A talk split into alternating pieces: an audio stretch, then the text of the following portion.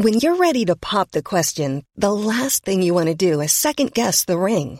At Bluenile.com, you can design a one-of-a-kind ring with the ease and convenience of shopping online. Choose your diamond and setting. When you find the one, you'll get it delivered right to your door. Go to Bluenile.com and use promo code LISTEN to get $50 off your purchase of $500 or more. That's code LISTEN at Bluenile.com for $50 off your purchase.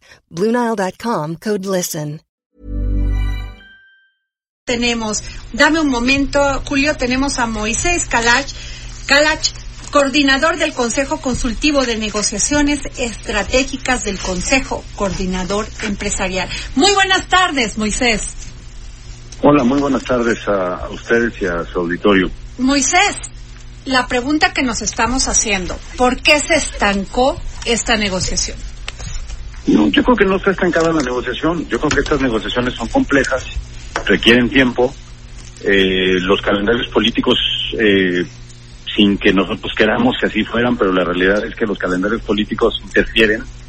Y cuando tienes fuerzas políticas en los países con elecciones, estas cosas tienden a suceder. No es una transacción solamente comercial de negocios, es una transacción eh, de un tratado comercial que es el más importante del mundo, que es la zona económica más productiva eh, del planeta, en medio de cambios políticos, que algunos de ellos son no necesariamente eh, pro libre comercio. Entonces son, son temas muy complejos. No, no nos parece que, que el tema se haya trazado. Eh, uno siempre cree que estas cosas pueden ser más rápido de los que son, pero pero es, es, normal lo que está sucediendo, principalmente cuando tenemos en Estados Unidos a un presidente Trump que lleva, eh, pues, bueno, que tres años en su periodo, tiene elecciones el año que entra y, y su el partido contrario a su a su a su base, que son los demócratas, le ganaron la mayoría en el Congreso. Estas negociaciones pues suelen suceder cuando cuando eso sucede.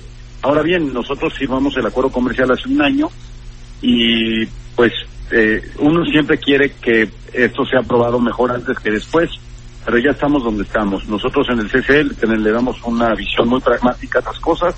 El acuerdo es un buen acuerdo para nuestro país, es una buena modernización y estamos trabajando de lleno desde nuestra oficina en Washington con una estrategia de cabildeo muy intensa para tratar de asegurarnos de que esto llegue a buen término. Querido Moisés, eh, Julio Pilotzi, ¿En qué crees que pudiera ceder eh, México en esta negociación que se está poniendo ya eh, en este momento en el tema laboral? ¿En qué podría México negociar con ellos? Porque hoy por hoy yo creo que yo creo que perdón que te interrumpa, nosotros ya ya negociamos un capítulo laboral. Ya se negoció eh, que ese capítulo laboral atara, digamos, ciertos lineamientos a la reforma laboral mexicana. Ya se puso en pie eh, y se clarificó que nosotros vamos a tener un presupuesto para implementar la reforma laboral.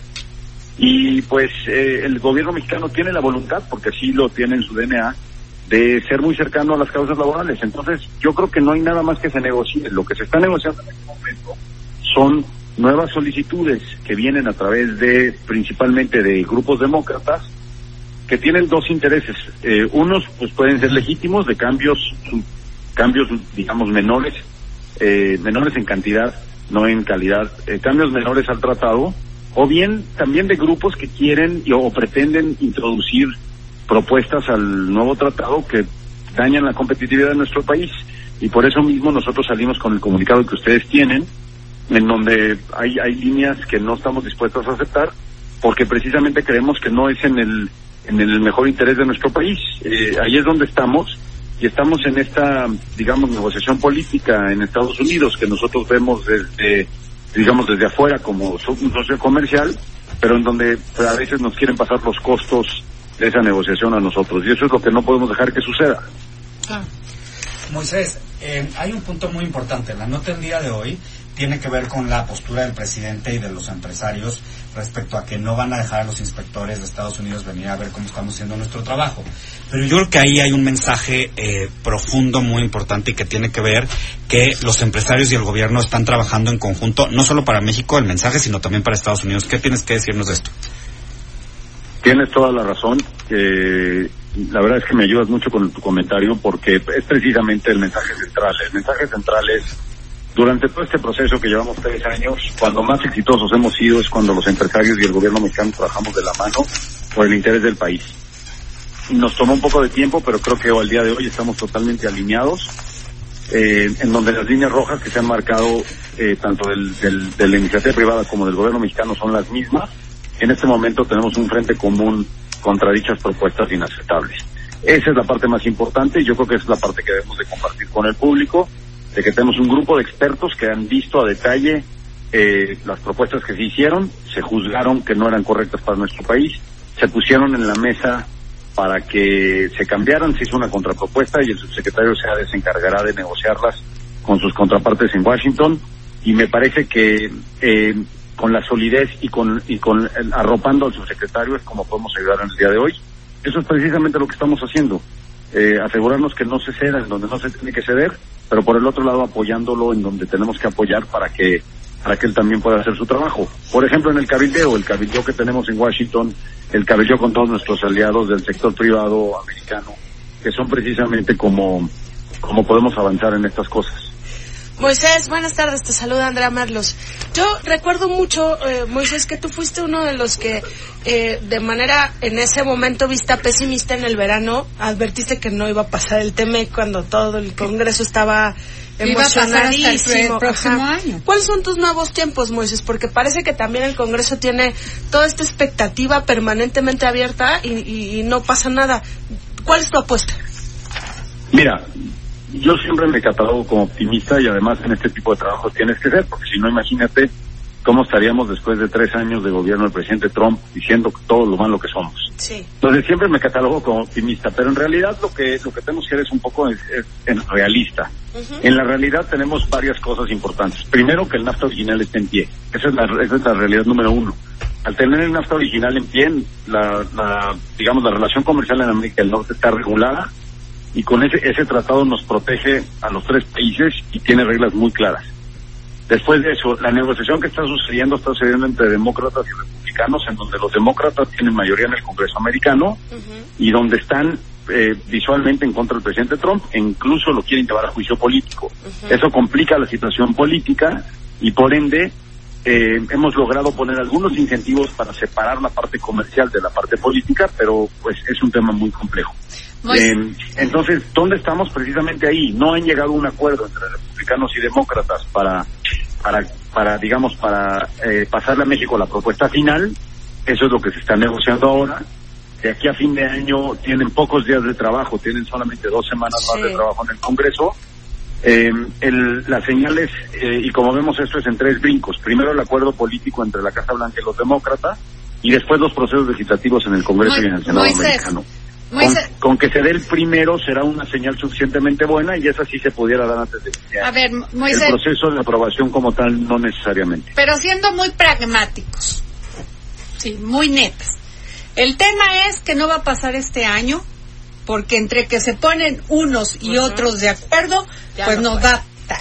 Pero lo que yo te quiero, yo te quiero preguntar es, si ya tenemos el otro acuerdo, que es el de NAFTA, ¿para qué queremos este? Explícaselo, porque luego lo- la audiencia no le queda muy claro. Ajá.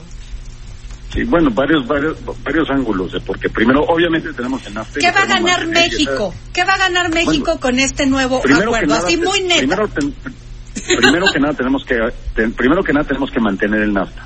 Ese es lo primero que tenemos Ese que ya hacer. está, ¿no? Y eso es lo que llevamos tres años, sí, pero hay que mantenerlo y eso quiere decir, no olvidemos que hace poco tiempo el presidente Trump estaba muy agresivo contra ese NAFTA. Entonces, primero que nada hay que mantener el NAFTA.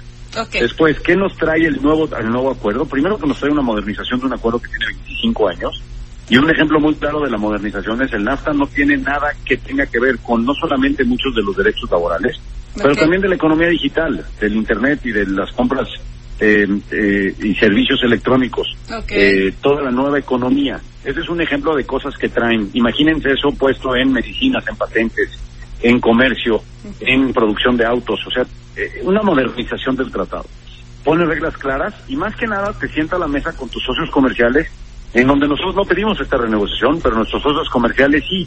Y como en todo, en cualquier contrato, cuando tus socios comerciales quieren cambiar algunas cosas, hay veces pues, te tienes que sentar a la mesa a hacerlo. Me Entonces nos trae, nos trae otras cosas más. No olvidemos que esto nos deja pertenecer al, al club más importante comercial del mundo. Es el bloque comercial más importante del mundo, el más exitoso tratado comercial que existe.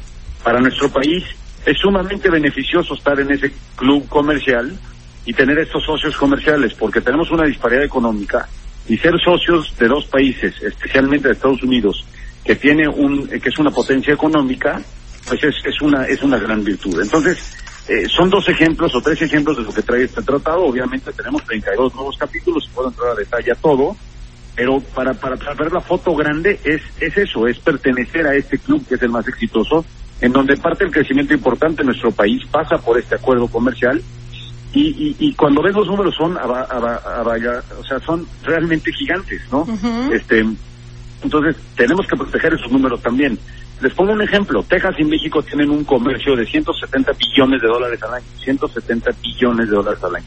Nada más México y Texas.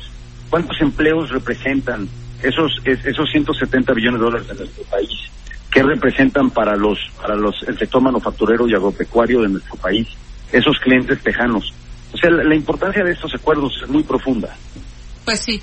Pues muchas gracias, Moisés. Gracias por habernos recibido la llamada aquí para el dedo en la llaga. Te valoramos mucho y este pues nos dejaste muchos puntos claros. Gracias. muchas gracias a Gracias, ustedes gracias, cuídate. buenas tardes Pues la situación no se antoja nada fácil. Even when we're on a budget, we still deserve nice things. Quince is a place to scoop up stunning high-end goods for 50 to 80% less than similar brands. They have buttery soft cashmere sweaters starting at $50, luxurious Italian leather bags, and so much more. Plus, Quince only works with factories that use safe, ethical, and responsible manufacturing. Get the high-end goods you'll love without the high price tag with Quince. Go to quince.com slash style for free shipping and 365-day returns.